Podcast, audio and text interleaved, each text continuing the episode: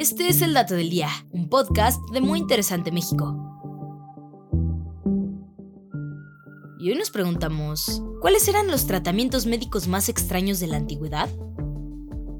El campo de la medicina hoy se encuentra en una situación privilegiada a comparación de hace 10 años, 50, 100 o por supuesto miles de años atrás. Y lo que hoy se hace de manera sencilla y hasta rutinaria, hace mucho tiempo podía poner en riesgo la salud de un paciente. Por ejemplo, los antiguos griegos tenían la creencia de que el útero era un ser independiente. Según ellos, si las mujeres no tenían hijos a edades tempranas, corrían el riesgo de que su útero vagara por su organismo, provocando afecciones muy graves. Así que a través de baños calientes y masajes, los médicos griegos intentaban recolocar el útero errante en su lugar original, y si esto no surtía efecto, entonces elegían un tratamiento más agresivo, fumigar la cabeza del paciente con azufre, para que el mal olor ahuyentara al útero y este regresara a su lugar original. Por otra parte, en el antiguo Egipto, los restos de cadáveres eran vistos como buenas fuentes medicinales. Por ejemplo, durante el siglo XII, el polvo de momia se fabricaba a partir de restos momificados triturados que se robaban de Egipto, y se utilizaban para crear diversos medicamentos. En esta misma época se creía que el excremento podría ayudar a mejorar problemas cutáneos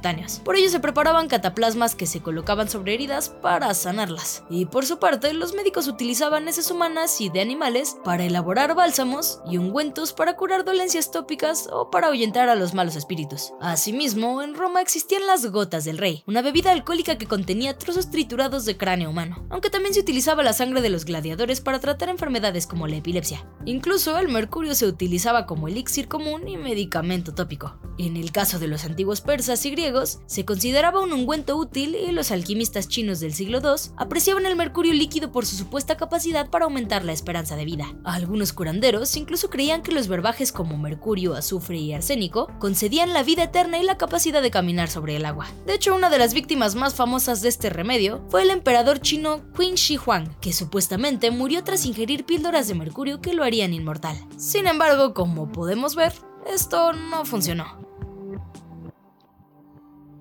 Y este fue el dato del día. No olvides suscribirte gratis a nuestro podcast y seguir todos nuestros contenidos en muyinteresante.com.mx. Hasta la próxima.